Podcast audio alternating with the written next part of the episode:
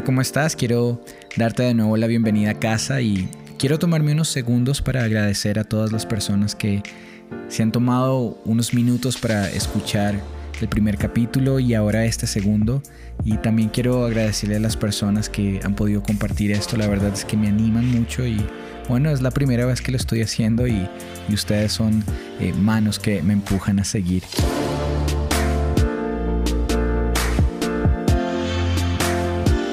Quiero comenzar haciéndote dos preguntas. Si yo te preguntara, ¿qué imagen de Dios tienes o quién es Dios para ti? ¿Qué me responderías? Y bueno, yo quiero serte honesto y es que cuando a mí me hacían esas dos preguntas, yo la verdad respondía desde lo que sabía de Dios porque lo había escuchado o como te lo dije en el primer capítulo, lo había aprendido domingo tras domingo en la iglesia. Y bueno, tú me podrías decir, pero ¿qué tiene de malo? Al fin y al cabo estás respondiendo. Y en teoría no tiene nada de malo. Pero es que a mí no me estaban preguntando por una cosa, por algo estático, sino me estaban preguntando por una persona. Es como cuando eh, nos mandaban en clase de historia a investigar sobre un personaje famoso. ¿Qué es lo que hacíamos nosotros? Íbamos a la enciclopedia, eh, yo sé que los millennials no van a conocer esta referencia, o bueno, en tiempos actuales íbamos a Wikipedia y, hacíamos un copy-paste de, su biografía. Eh, pero nosotros hablábamos desde la teoría, nunca habíamos conocido a esa persona. Ahora, si yo te preguntara, háblame, o si yo te dijera, háblame de tu persona favorita, eh, puede ser tu papá, tu mamá, esposo, esposa, novio, amigo, en fin. ¿No crees que sería mucho más fácil responder? Y es que no me responderías desde lo que hayas leído de esta persona, sino me responderías desde tu relación, desde tu comunión, desde todo el tiempo que tú pasas con ella conociéndola. Hay una declaración que Jesús hizo y que causó estragos en mi cabeza. Una frase que cambió mi manera de ver a Dios. Jesús dijo, mi Padre y yo somos uno.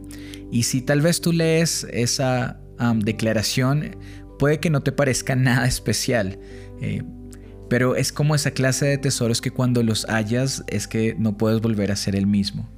Y bueno, quiero ponerle un poquito de contexto a esta, a esta declaración. En capítulo 10 de Juan vemos a Jesús enseñando y él estaba diciendo que el buen pastor habla y que las ovejas reconocen la voz de su pastor. Por más que escuchen otras voces, voces extrañas, tienen la capacidad de poder reconocer el sonido de la voz de su pastor y seguirlo. Y entonces la gente que estaba escuchando a Jesús le dice, Jesús, no te entendemos, explícanos otra vez.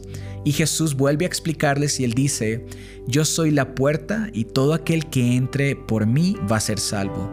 Y cuando habla del buen pastor dice que él es el buen pastor y que a diferencia de los pastores que reciben un salario por cuidar las ovejas, él se queda hasta el final. Él dice que los que reciben un salario cuando ven un peligro, que se acerca un lobo, un animal salvaje, ellos huyen, pero que Él se queda y da la vida por sus ovejas. Y esto nuevamente reafirma que Jesús nos ama sin condición, ¿verdad? Y es aquí donde Jesús comienza a preparar el camino para terminar con esta declaración que, como ya te dije hace un momento, cambió totalmente mi manera de ver y relacionarme con Dios. Jesús dice, mi Padre me conoce y yo conozco al Padre. Y no te has puesto a pensar por qué para Jesús era tan importante conocer al Padre.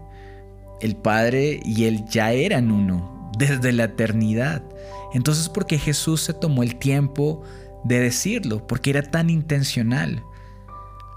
Y es ahí cuando entendí que cuando Jesús estaba diciendo esto, tenía hambre, tenía sed, ganas de ir al baño, estaba contento, otras veces no lo estaba.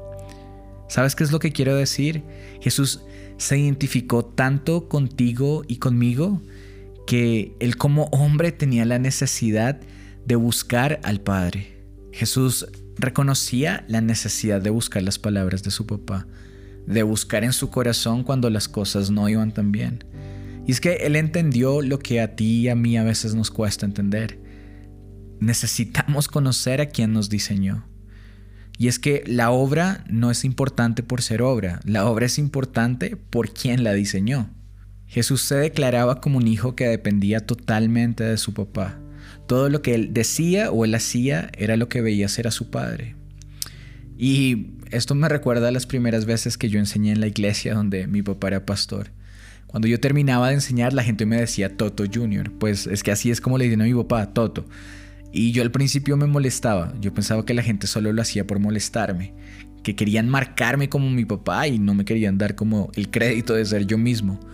Pero es que pensándolo y mirando hacia atrás, la gente tenía toda la razón. Porque es que yo me paraba como mi papá, hablaba como mi papá, eh, utilizaba las mismas referencias, hasta hacía los mismos chistes. Y es que la verdad yo pasaba horas y horas con mi papá. Él, es mi amigo, él es mi mejor amigo. Entonces, eh, como dicen, el que anda con la miel algo se le pega. Y bueno, quiero tomarme aquí una pausa porque sé que mi papá eh, está escuchando este podcast, este capítulo, y quiero decirle, pa, te amo con todo mi corazón. La gente que me veía a mí, veía a mi papá, Toto Jr. Y es que mi papá y yo no nos conocemos por referencia. Todo lo contrario, mi papá sabe casi todo de mí como yo sé casi todo de él. Y es que pasamos horas viajando, él me ayudaba a hacer las tareas, eh, él es muy bueno con biología, yo soy malísimo, entonces me ayudaba. También me acuerdo todas las veces que me consolaba porque me habían roto el corazón. Mi padre me conoce a mí como yo lo conozco a él, afirmaba Jesús. Y es que un hijo que conoce el corazón de su padre puede conocer su propio corazón. Por eso es que Jesús dijo, el Padre y yo somos uno. Y como sabes, la Biblia no fue escrita en español, fue escrita en hebreo y griego. Y el Nuevo Testamento fue escrito en griego.